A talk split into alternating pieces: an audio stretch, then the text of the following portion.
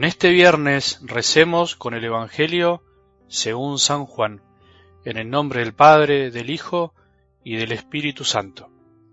Los judíos discutían entre sí diciendo, ¿cómo este hombre puede darnos a comer su carne? Jesús les respondió, les aseguro que si no comen la carne del Hijo del Hombre y no beben su sangre, no tendrán vida en ustedes. El que come mi carne y bebe mi sangre, tiene vida eterna y yo lo resucitaré en el último día.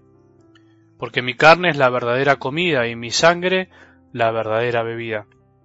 El que come mi carne y bebe mi sangre permanece en mí y yo en él. Así como yo que he sido enviado por el Padre que tiene vida, vivo por el Padre, de la misma manera el que me come vivirá por mí. Este es el pan bajado del cielo, no como el que comieron sus padres y murieron. El que coma de este pan vivirá eternamente. Jesús enseñaba todo esto en la sinagoga de Cafarnaún. Palabra del Señor.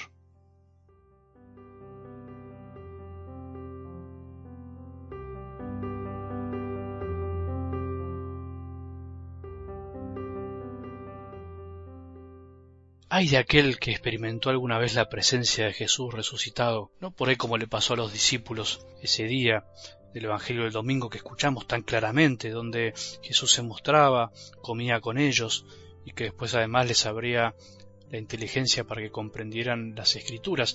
Si te diste cuenta el camino inverso del relato de Maús, donde en realidad primero Jesús les explica las escrituras y después lo reconocen. El domingo era al revés Primero se les presentaba, lo reconocían y después les abría la inteligencia. Bueno, ¿quién de nosotros que experimentó la presencia de Jesús resucitado puede volver atrás? Ya no se puede. Eso me decía alguien que me vino a ver en estos días emocionado por el cambio que produjo en él la palabra de Dios. Junto con su mujer me decía esto, ya no puedo volver atrás. Ya Jesús se presentó en mi vida, me tocó el corazón y no puedo volver atrás. Bueno, esa es la maravilla de la fe. Podemos volver atrás en el sentido de que aflojemos, que nos cansemos, pero ¿puedo volver atrás en dejar de creer? Aquel que cree en serio, aquel que es maduro en la fe, no por mérito propio, sino por pura gracia de Dios, ya no tiene vuelta atrás. Y eso es lo más lindo. Es un camino que terminará en la eternidad, no te olvides. Vamos todos para el cielo de la mano de Jesús. El camino de esta semana va llegando al final, por lo menos al final del capítulo 6 del Evangelio de Juan, el discurso de pan de vida, ¿te acordás? Que mañana verás cómo termina de una manera maravillosa. Por ahora podríamos decir que venía todo muy lindo, todo tranquilo. Jesús atraía con sus palabras, presentándose como el alimento del mundo para que el mundo tenga vida. Está ahí todo muy bien. A partir de ahora vamos a ver cómo reaccionan los que lo siguen al escuchar que tienen que alimentarse de su cuerpo y su sangre. Me acuerdo que una vez alguien recién convertido me decía, ¿qué hago acá, padre? ¿Qué hago viniendo a misa? No sé qué hago acá. Y te dejaste atraer y viniste. Hubiese sido una buena respuesta para darle. Es un misterio. Sabemos algo pero no todo, intuimos, pero no sabemos todo, y eso es lo lindo, una libertad atraída por Dios. Algo así como lo que decía el profeta Jeremías, ¿te acordás? Tú me has seducido, Señor, y yo me dejé seducir, me has forzado y has prevalecido. Somos de alguna manera protagonistas de nuestra vida, pero, como también decía ayer, no los actores principales.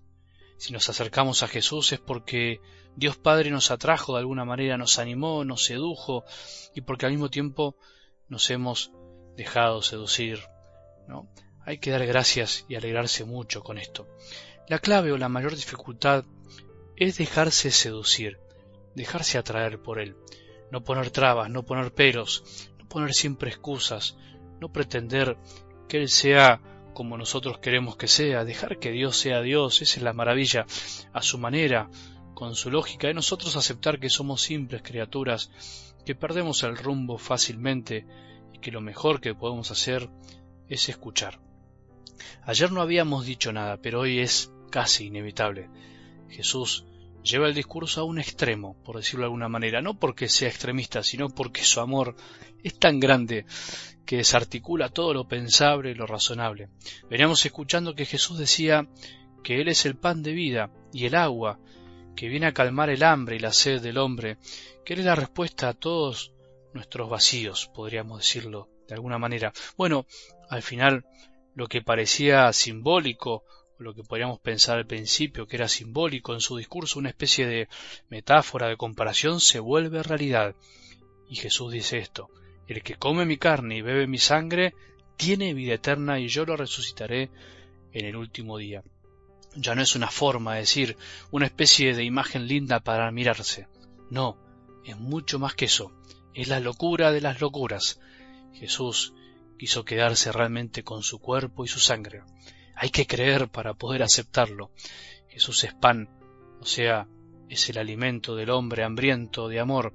Jesús es pan cuando nos habla en su palabra, con la palabra escrita. Jesús es alimento cuando lo escuchamos en la oración y disfrutamos de ese diálogo. Jesús sacia nuestra hambre cuando amamos a los que tenemos al lado de algún modo hasta que nos duela. Jesús es verdadera comida del alma si tenemos los ojos del corazón abiertos a ver más allá de lo que vemos. Pero en donde Jesús es más alimento que nunca, y no nos podemos olvidar, en donde se cumple realmente estas palabras es en la Eucaristía, en la comunión, es en la misa en donde Él eligió quedarse perfecta y plenamente. Ay, si los católicos creyéramos realmente esta verdad, ¿No crees que no nos desesperaríamos por ir a recibirlo? ¿No crees que respetaríamos más la Eucaristía? Ay, si los sacerdotes creyéramos que tenemos a Jesús en las manos, ¿no crees que moriríamos de emoción? Ay, Señor, si creyéramos en tus palabras y que realmente estás presente en cada Eucaristía, qué distinto sería todo. Señor, danos la gracia de creer, danos siempre tu cuerpo y tu sangre, para que tu amor se haga realidad en nuestras vidas. Que tengamos un buen día y que la bendición de Dios, que es Padre misericordioso, Hijo y Espíritu Santo, descienda sobre nuestros corazones y permanezca para siempre.